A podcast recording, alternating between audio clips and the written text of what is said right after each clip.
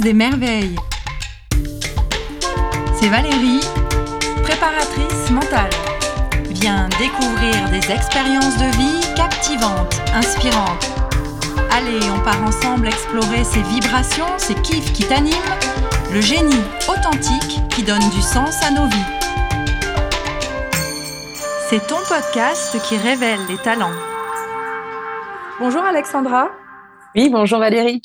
Alors Alexandra, on s'est connus il n'y a pas très très longtemps. On a eu un premier contact euh, sur LinkedIn et ensuite euh, on s'est rencontrés en vrai. Euh, C'était assez récent. Est-ce que tu peux expliquer aux auditeurs, aux auditrices, quelles étaient les conditions? Exactement. Eh bien, je fais partie de, du réseau Women Forward, qui est un réseau mixité qui promeut la mixité chez Michelin, au sein du groupe Michelin. Et euh, cette année, je me suis euh, occupée de l'organisation. Donc, je faisais euh, partie de l'équipe projet et on avait envie d'organiser une table ronde avec des personnes inspirantes et tu en faisais partie. Donc, je t'ai contacté pour que tu puisses être, être disponible et euh, puisse témoigner avec nous lors de cette journée. Donc, c'était en novembre, en octobre, pardon. C'est ça, et merci beaucoup parce que l'organisation était géniale et euh, je connaissais pas du tout cet événement. Et mettre comme ça en, avant euh, la mixité, je trouvais que c'était euh, une excellente idée. Donc, on a abordé les stéréotypes de genre, les préjugés, etc. Et cette table ronde a été appréciée parce qu'on était quatre personnes avec des parcours totalement différents, euh, des femmes euh, parfois euh, dans des, des, des, parcours plutôt réservés aux hommes, et aussi un homme qui était dans un parcours plutôt réservé aux femmes. Exactement, c'est ça qui nous intéressait, d'avoir une richesse en fait de, de profils, de parcours, et tu en fais partie, tu en as fait partie, donc j'étais très contente de faire ta connaissance lors de cet événement.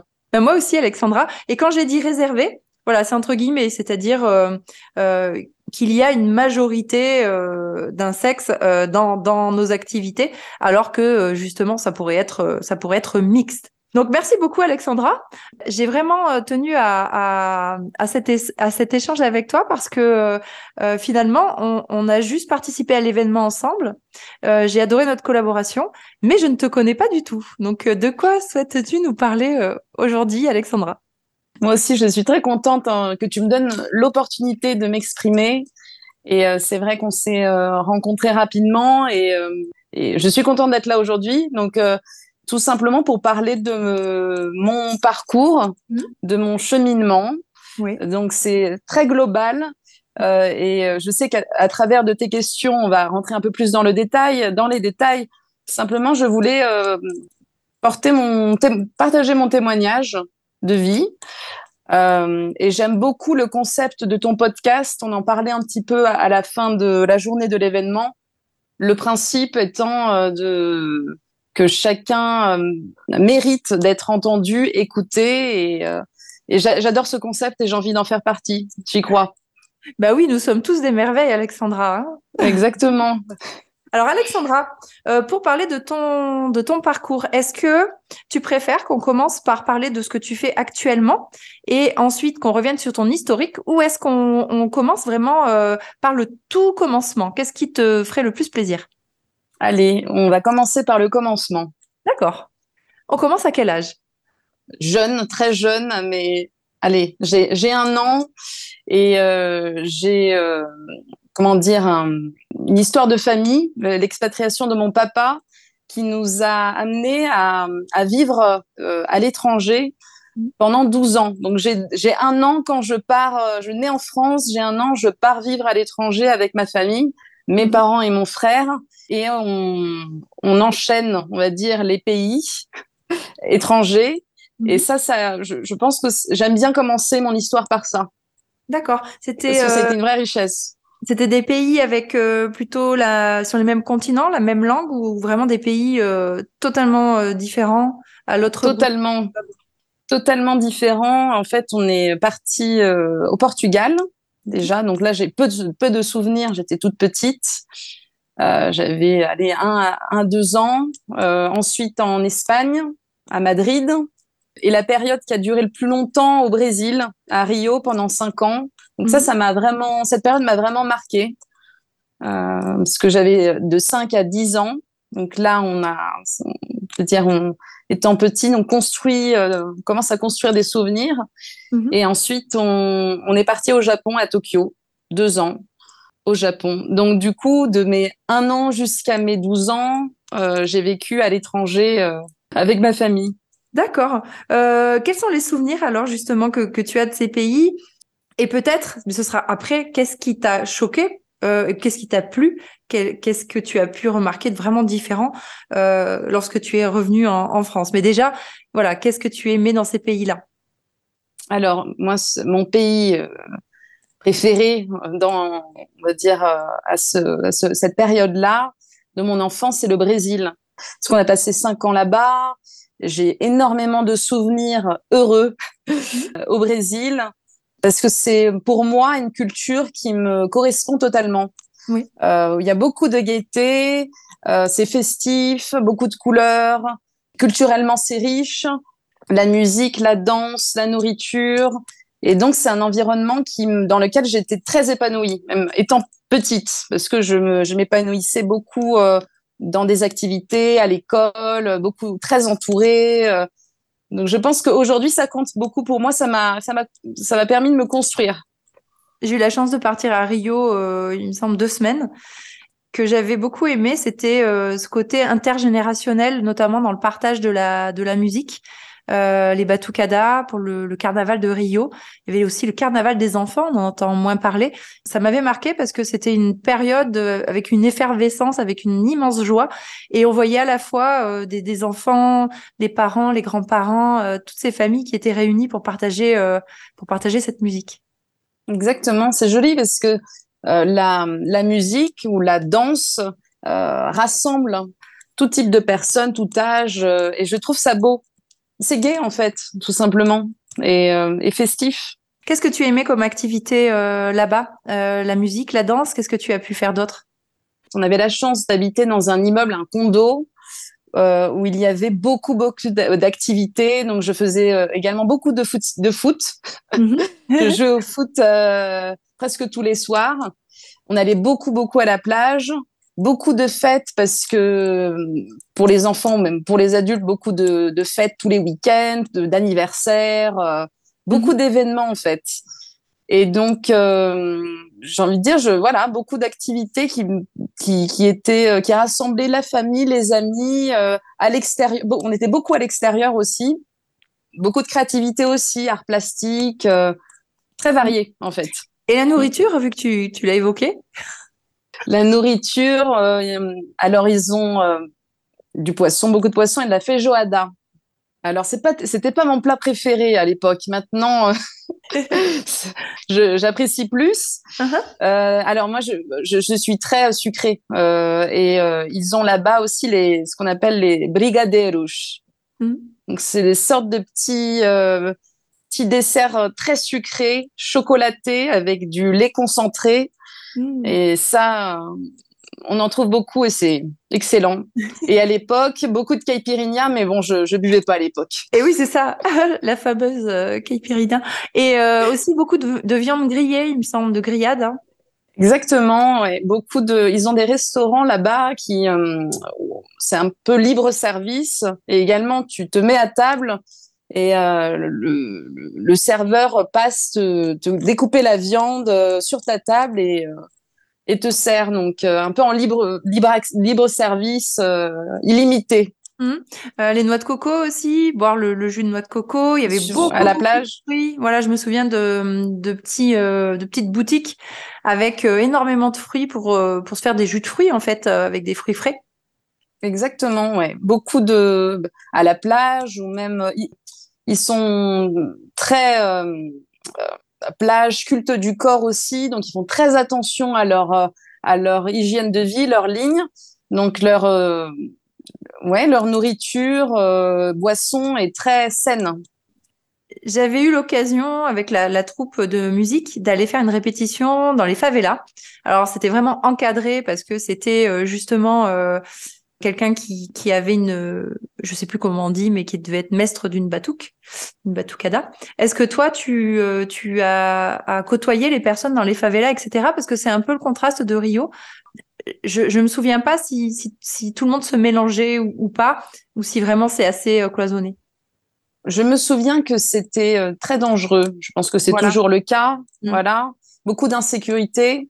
Le condo dont je te parlais, où on a habité pendant cinq ans, était en fait euh, situé juste à côté d'une favela.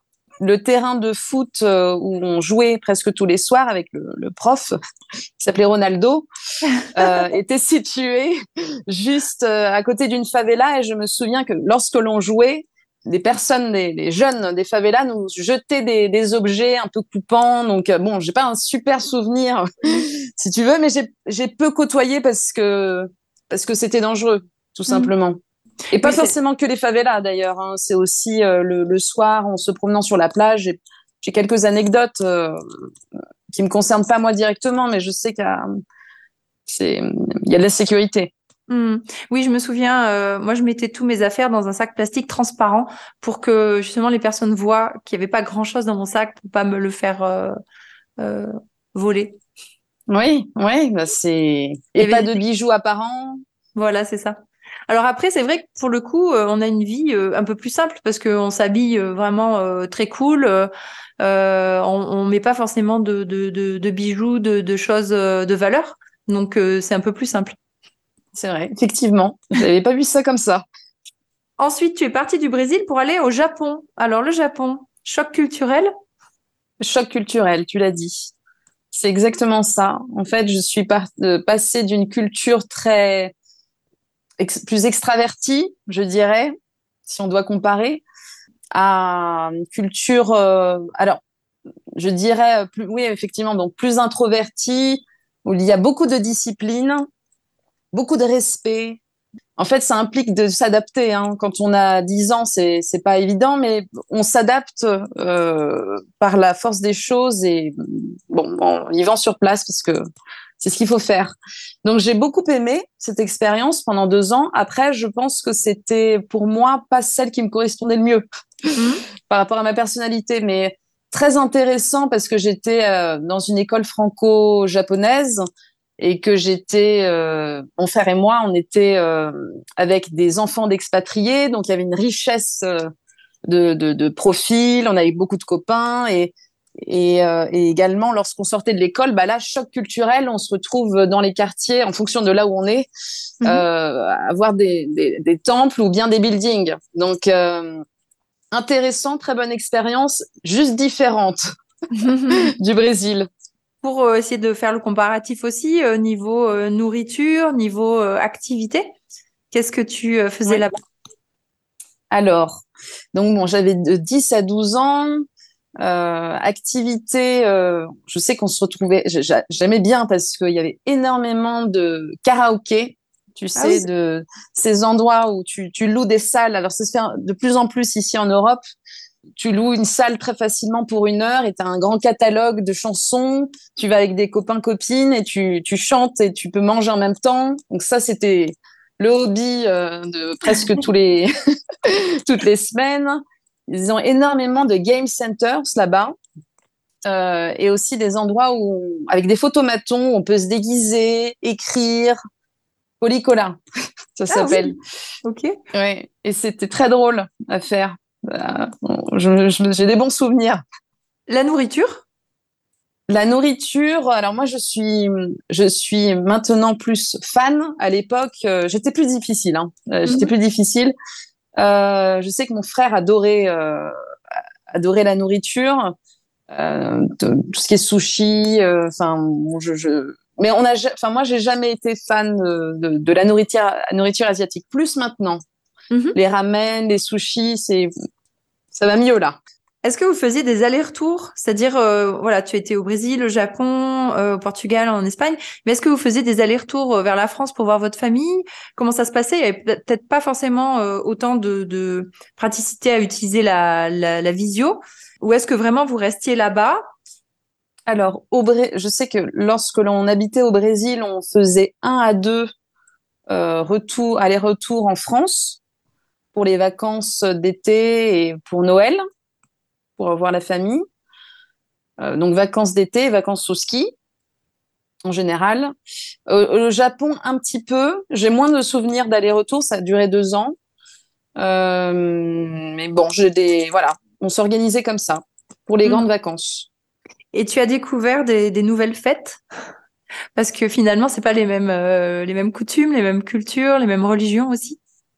Effectivement, euh, le alors moi je faisais moins la fête que mon frère à l'époque, mais euh, je... comme il y avait peu d'insécurité, voire pas d'insé- d'insécurité du tout, je me souviens que euh, je, je, je- on faisait souvent des fêtes chez les copains copines et on rentrait en métro facilement, aucun problème. Mm. Et je sais que mon frère allait souvent en boîte et rentrait à 5 heures du matin, croisait mon père dans le, dans le métro et il y avait aucun, aucune insécurité, aucun problème. C'était, c'était un des bons côtés. Mm. Ce- ouais. Et tous les deux, vous avez gardé des amis euh, dans différents pays ou, ou pas du tout? Beaucoup d'amis de contacts qu'on retrouve via les réseaux sociaux. Je les ai pas, je les ai pas revus. J'avais revu un copain que j'avais pas vu depuis plus de dix ans, qui habite à Nantes. C'était euh, très sympa. C'est très sympa. Mais euh, beaucoup, tu sais, beaucoup de contacts qu'on garde sur les réseaux, mais on va pas forcément. Je pense que si j'ai, je pourrais provoquer l'occasion, en fait. Mhm. On n'a pas parlé des vêtements. Alors au Brésil, euh, c'était quand même assez cool, je suppose, euh, parce que voilà la plage, etc. Au Japon, comment ça se passait euh, les vêtements? Je dirais euh, cool aussi. Euh, ouais, en fonction de, de, de- du contexte. Euh, tu vas être dans un, un quartier tr- ultra branché. Là, euh, là, c'est euh, un défilé de, de, de, de vêtements euh, courts, colorés, plein de paillettes. ils sont très branchés, très très mode. Les Mhm. Japonais, ouais. Donc euh, un autre style, je dirais pas pas le style playa forcément, mais un style très branché et très mode. Hmm, D'accord. Et alors, comment ça se passe quand on, on retourne dans, dans, dans son pays, puisque tu es né en France, au bout de toutes ces années euh, de, de voyage, euh, d'expatriation? Bah, je dirais choc culturel au nouveau. Eh oui. Euh, ouais. Et mais et le pire, le pire choc culturel, ça a été difficile pour moi parce que j'ai eu du mal à m'adapter, à m'intégrer. Euh, après 12 ans de vie à l'étranger, on retourne dans son pays natal et on, on se sent comme une étrangère. Enfin, c'est comme ça que je l'ai vécu. Je parlais euh, mieux euh, portugais, anglais que français lorsque je suis rentrée à Clermont-Ferrand. Eh oui, et donc tu directement tu es arrivé à Clermont-Ferrand. Voilà, Hmm.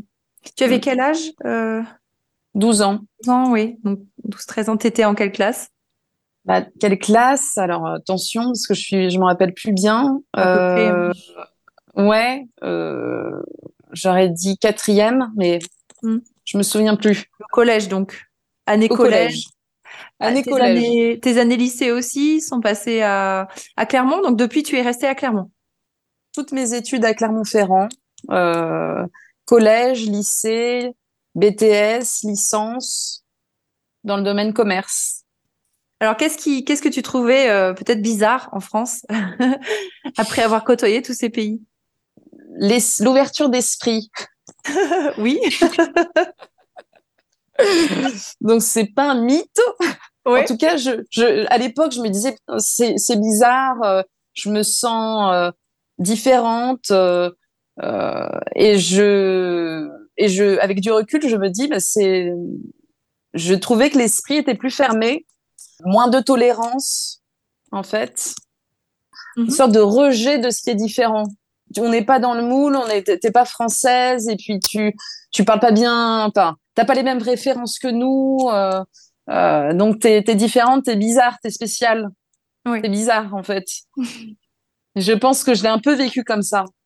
Hmm, Peut-être plus jeune, euh, tout ce qui est bizarrerie est pas forcément bien vu, alors que plus tard, euh, soit ça reste mal vu, soit euh, au contraire, ça fait un peu la, la spécificité de la personne et son originalité. Exactement. C'est après qu'on s'en, sur le coup, euh, on le voit pas comme ça. Et tout s'est quand même bien passé pour toi, tes études? Oui, tout s'est bien passé. J'ai fait mes études. J'ai suivi le cursus en fait classique. Simplement, je, à, l'époque, je savais, je savais pas exactement ce que je voulais, euh, vers quoi je voulais m'orienter. Donc, je suis allée dans la branche. Euh, je suis une littéraire en fait, un bac littéraire. Mm-hmm. Et euh, après, ben, je, je voulais prendre exemple aussi sur mon frère, mon père. Donc, j'ai suivi le, des études dans le commerce je me disais que bon, j'ai des, des, qualités, euh, je peux euh, les mettre à profit dans le domaine commercial, ok, allons-y. Et donc c'est comme ça que j'ai atterri à, à, faire un BTS et une licence commerce mhm. en international. Et là, tu avais euh, retrouvé tes repères? Est-ce que tu avais envie de rester euh, ici ou est-ce que tu avais euh, qu'une envie, c'était de, reparcourir le monde? Reparcourir le monde sans aucun doute. À l'époque, je, suivais en fait la, la, trace, j'ai envie de dire, ok, j'ai mes études à finir. Ce qui m'a fait du bien, je dirais, c'est dans le cadre de mon BTS faire un stage, partir. Je suis partie deux mois à Madrid. Mm. Et là, je, en fait, je me suis retrouvée en quelque sorte. Je me suis dit, waouh, je, me sens bien en fait dans cet environnement-là, dans ce contexte. Mm. Et revenir à Clermont-Ferrand, c'est, partout, c'est très bien. Simplement, je me sentais moins, moins chez moi. Mm. Et oui, là, là, tu as mis le doigt sur une question importante. Où est-ce que, où est-ce que nous sommes bien Finalement, c'est là chez nous? Et chez nous, ça peut être partout. Simplement, c'est. Mm. Et je pense que le curseur, c'est euh, bah, ton degré de bonheur. Où est-ce que tu te sens le, plus épanoui le, Tu te sens à ta place? Pour savoir où est notre place, il faut aussi avoir l'opportunité ou se, se, se créer l'opportunité d'aller vivre justement dans ces pays. Exactement. Je pense que si tu n'as pas connu ça, tu peux pas. Je pense que c'est bien d'être curieux, en fait. Mm. Et le fait de le vivre, après, on se rend encore plus compte, OK, il y a des personnes qui restent euh, toute leur vie au même endroit et c'est très bien. Il n'y a pas de bien ou mal. Simplement, euh, bah, de découvrir le monde, je pense que c'est une vraie richesse, en fait. Ça permet de se connaître encore plus. Et euh, après donc ton école de commerce, qu'est-ce qui fait que tu en es arrivé à, l'organisation de Women Forward? Eh bien, moi ça fait 12 ans que je travaille au sein du groupe Michelin et 6 ans euh, en tant que responsable de compte commercial sur le terrain. Et j'avais envie ces dernières années, trois dernières années, allez, de j'ai besoin de faire beaucoup de projets, d'avoir beaucoup de projets. Je suis quelqu'un de dynamique. En fait, il y a une collègue à, moi qui m'a proposé de rentrer dans le réseau. J'ai dit oui. Je savais pas trop ce que ça voulait, ce que ça représentait. Et au fur et à mesure, j'ai découvert euh, bah, des personnes, des profils différents, et j'avais envie de m'investir dans une communauté et de développer d'autres compétences, enfin, de rayonner en tout cas dans un autre milieu que mon, mon contexte professionnel. Mhm. C'est pour ça que je le mixe à du personnel et professionnel. Donc voilà, comment je me suis investie petit à petit et de plus en plus euh, euh, dans le réseau. Ça dénote aussi cette ouverture d'esprit que tu mets en avant. Merci. Bah, oui, effectivement, je le la mixité et la diversité, ce sont des, choses qui, qui, résonnent en moi. Donc, euh, j'ai envie de faire partie de faire partie de ça. Oui, parce que au-delà de la nationalité, de la culture, euh, il y a aussi euh, voilà le, genre qui peut amener des, des limites, des freins euh, supplémentaires, des jugements. Tu en parlais tout à l'heure, les personnes te trouvaient bizarre, différentes, alors qu'on peut aussi le voir bah, comme comme vraiment une richesse, une opportunité de de connaître des choses des choses différentes et peut-être de nous de nous donner envie d'aller découvrir tout cela aussi. Exactement. Mmh. Tu parles souvent de, tes voyages autour de toi. Est-ce que vraiment c'est encore très présent euh, dans ta vie actuelle? Alors c'est encore plus présent. je, quand je rencontre quelqu'un, je dis pas. C'est pas la première chose que je vais dire. J'ai vécu euh, les 12 premières années de ma vie à l'étranger. J'aime parler du, du présent et du futur. J'ai une grande, grande envie euh, et je, suis très attirée par les personnes qui voient la vie comme moi et qui sont animé par les voyages comme moi. J'aimerais toujours plus, plus. ça demande des moyens, mais euh, c'est une vraie passion en tout cas, le voyage et les hommes. C'est une passion, euh, je pense qu'on a en commun. Quelles sont les forces que tu as développées, euh, les trois forces principales que tu as développées dans, dans ton parcours?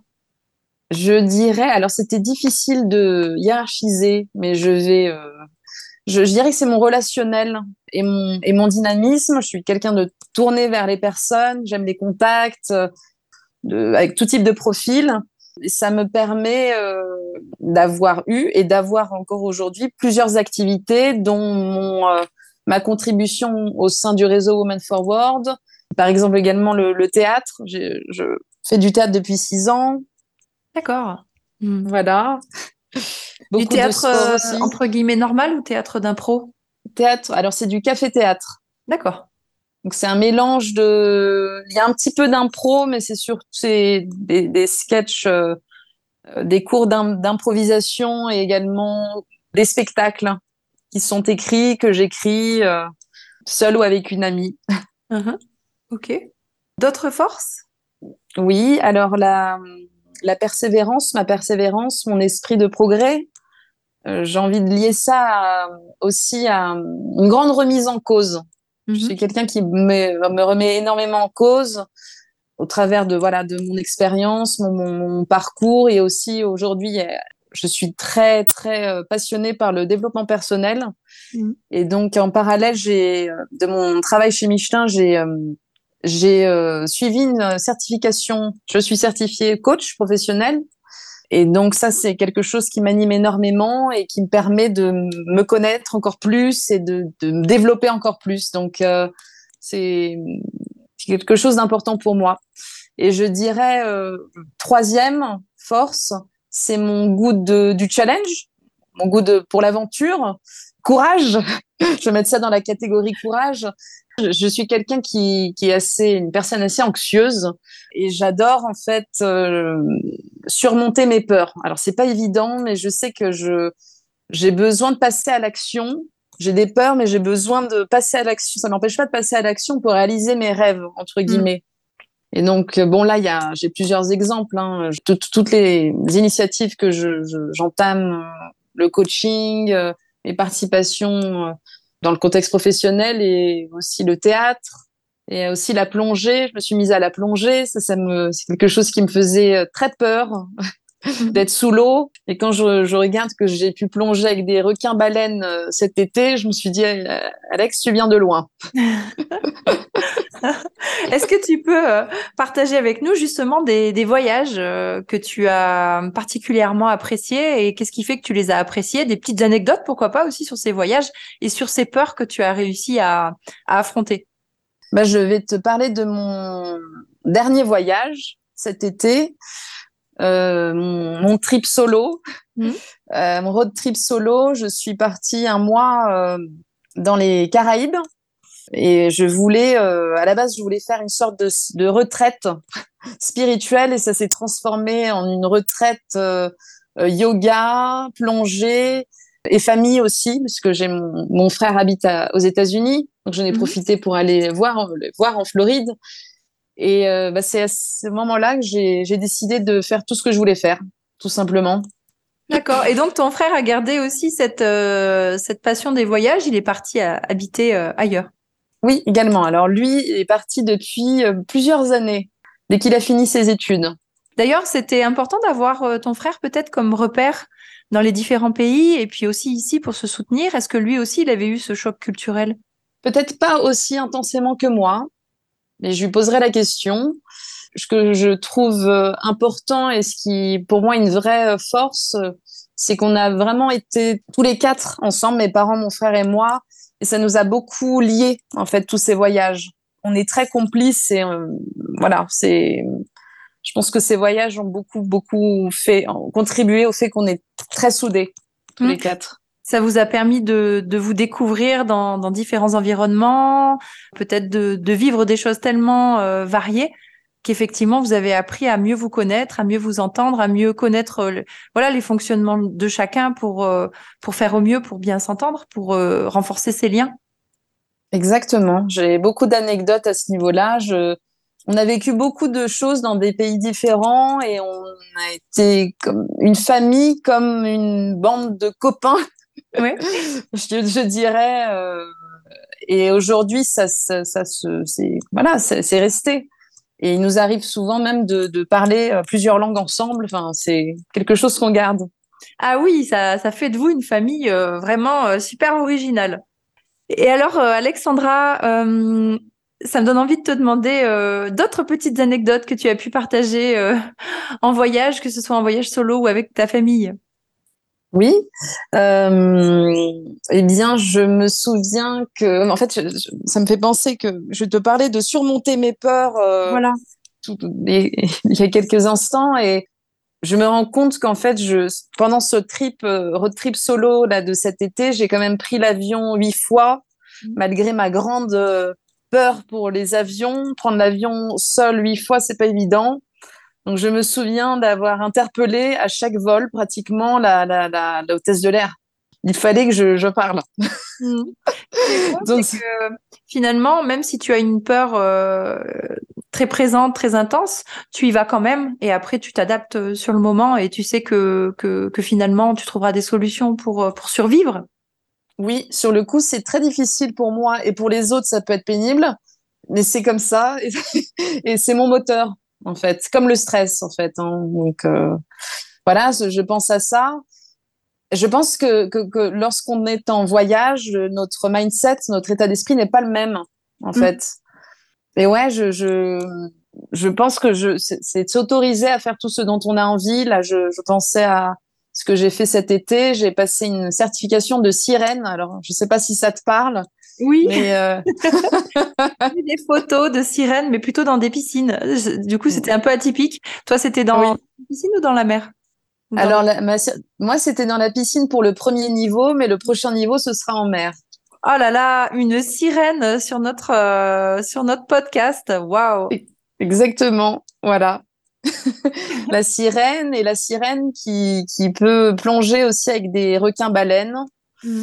Donc ça, c'était, euh, c'était une peur aussi. C'est fait toujours une partie de mes peurs de nager avec des requins. Et j'ai envie de partager aussi une autre anecdote qui me vient comme ça. Euh, je me souviens, alors j'adorais chanter quand j'étais petite, j'aime toujours chanter, mon papa aussi. Et je me souviens qu'on était en voyage en Nouvelle-Zélande et qu'on est allés tous les deux sur scène pour chanter, euh, participer au karaoké. Et ça, je m'en souviendrai toujours. C'était quoi la chanson euh, que vous avez ah, Écoute, je me, je me souviens pas de la chanson. Je me souviens de, par contre, peut-être autre chose que je peux te partager dans, un peu dans le même contexte, c'est que j'ai participé à un concert de Téléthon et là j'ai chanté. Alors faux, un peu faux. Ça arrive. Mais hein. c'était, ça arrive et puis mais mais j'étais contente, voilà. Et euh, et c'était euh, Can't Fight the Moonlight de hmm. Leanne Rimes. Hmm. Finalement, c'est l'émotion euh, qu'on transmet et l'émotion qu'on vit et qu'on partage. Exactement. Mm. Oui, l'impact, l'émotion, oui. Qu'est-ce que tu qu'est-ce que tu te souhaites euh, dans le futur? Qu'est-ce que tu souhaites euh, peut-être aussi euh, aux personnes qui qui soit qui voyagent comme toi, soit qui qui sentent ne pas avoir de repères dans dans dans leur pays natal? Et qu'est-ce que tu peux souhaiter au monde? Alors, je me souhaite de rayonner. Euh, de continuer à me surpasser, euh, d'être euh, entourée de personnes inspirantes. Je continue à découvrir le monde, voilà, de, développer un état d'esprit positif, un état d'esprit de, de bonheur et de toujours aller plus loin et de réussir. Je sais que c'est très, c'est très subjectif, mais chacun sa recette du bonheur. Mm. Et moi, je me souhaite de me de, de, de trouver et d'appliquer euh, la mienne. Qu'est-ce que tu peux souhaiter donc aux personnes euh, qui voyagent ou aux personnes voilà qui n'ont pas de repères spécialement dans leur pays natal? Je dirais de je souhaite de qu'elles se qu'elles se rencontrent, qu'elles se connaissent. Je pense qu'il n'y a rien de mieux que euh, de voyager ou d'être seul avec soi-même pour mieux se connaître c'est comme ça, on est un peu plus euh, confronté à soi-même quand on est seul en général. Et euh, dans, lors d'un voyage, c'est encore mieux pour, pour mieux se comprendre, mieux se connaître, s'accepter, surtout s'aimer. Mmh. Je partage euh, ça entièrement avec toi, Alexandra. Les, la majorité des voyages que j'ai pu faire, c'était en solo. Et on se parle beaucoup et on, on apprend à, à se parler différemment, justement, parce qu'on est, on est tout seul. Exactement. Que ce soit qu'est-ce que je fais demain. ça, ça apprend à, vraiment connaître nos envies, ce qui nous rend heureuse, savoir connaître nos besoins, nos limites. Et, euh, c'est vrai que quand on est entièrement livré à nous-mêmes dans un pays à l'autre bout du monde, on, je pense que c'est c'est euh, une des situations, une des expériences qui accélère ce processus de connaissance de soi. Exactement. Je, je te rejoins, c'est complètement enrichissant et il n'y a rien de mieux euh, pour euh, mieux se connaître et s'écouter. Tu parlais de d'envie. C'est important de, de, de, de prendre le temps de lister ses envies et de aussi se laisser porter mais avant ça, de se connaître, c'est encore mieux. c'est un peu le prérequis. Quoi. Voilà, c'est pas qu'à travers les, les, livres ou la, la méditation. Pas hein. que. C'est quand même aussi à travers l'action. C'est ça, c'est exactement ça. Je pense que je, parce que longtemps, je me suis dit, je, je qu'il suffisait d'appliquer, de connaître la théorie, mais en fait, la pratique est essentielle, en fait. Hmm. C'est ça. On est dans un autre état d'esprit. On est dans c'est assez indescriptible hein, ce qu'on ressent quand on est à l'autre bout du monde, toute seule dans un pays euh, dans lequel on ne connaît rien. Exactement, il y a une vulnérabilité qui là est quelque chose de positif en fait et qui amène à des rencontres et des expériences euh, très enrichissantes. Mmh, un lien avec soi qui se développe différemment et un lien avec les autres aussi, qui peut naître euh, de façon totalement différente. Qu'on n'oublie jamais de la vie. C'est ça.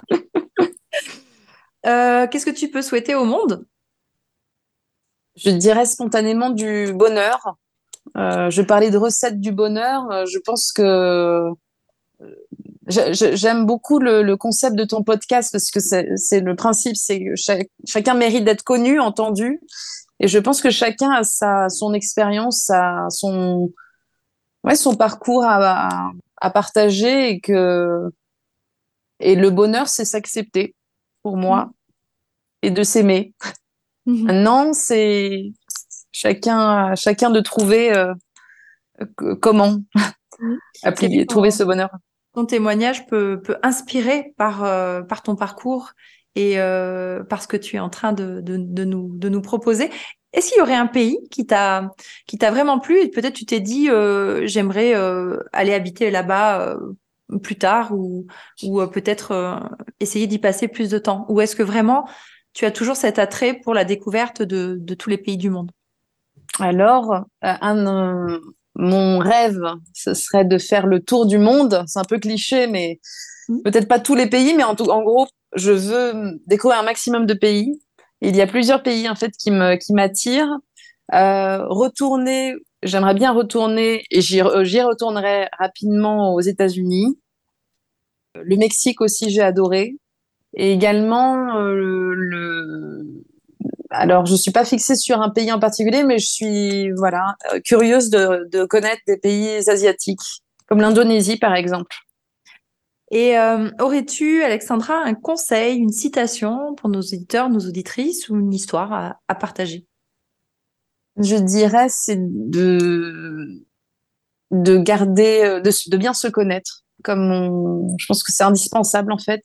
Euh, c'est ce, dont on parlait tout à l'heure, de bien se connaître, de lister ses envies euh, pour avoir une direction. C'est comme la liste de courses, faire euh, comme comme une liste de courses, lister ses envies et également de, croire en soi. Alors c'est très facile à dire, mais je pense que chacun a une intuition et même si parfois c'est difficile d'y voir clair, c'est bien aussi de se faire d'être entouré de personnes qui nous font du bien et de d'être accompagné, peu importe par qui, un ami, euh, la famille, un coach, un thérapeute, mais euh, hmm. de, trouver le courage euh, de passer à l'action également. Hmm. Je pense que souvent on, on, différencie le voyage extérieur, faire des voyages, et le voyage intérieur. Finalement, après ton témoignage, je pense que les, les, les deux euh, sont réellement liés. Exactement. Ce qui se passe à l'intérieur, ça se reflète à l'extérieur. Hein. Et aussi, mm. euh, ce qui se passe à l'extérieur nous amène à un voyage intérieur. Exactement. C'est joliment dit. Oui. Très bien, Alexandra. Euh, aurais-tu, pour terminer, une euh, personne à nous recommander, une prochaine merveille dans ce podcast? Oui, alors j'ai une, une, très bonne amie à moi, Élise, qui a qui a créé son entreprise depuis quelques années et pour moi qui est un réel modèle de de d'audace, de courage. Et je pense qu'elle a beaucoup de choses à dire sur le plan, sur plusieurs plans, professionnel, personnel. J'aimerais beaucoup l'entendre. Très bien. Eh bien, merci Alexandra. Merci beaucoup pour ton témoignage. Merci Valérie, merci beaucoup. Je suis sûre que plein d'auditeurs, auditrices vont se sentir inspirés. Je le souhaite. C'était Alexandra Tarantini, 32 ans, responsable développement de compte chez Michelin. Alexandra se destine au coaching professionnel. Elle vous invite à ouvrir votre esprit et à surmonter vos peurs. Si tu souhaites aussi partager ton talent avec nous, ou si tu connais une prochaine merveille, contacte-moi sur les réseaux sociaux. Valérie Buisson, podcast Les Merveilles.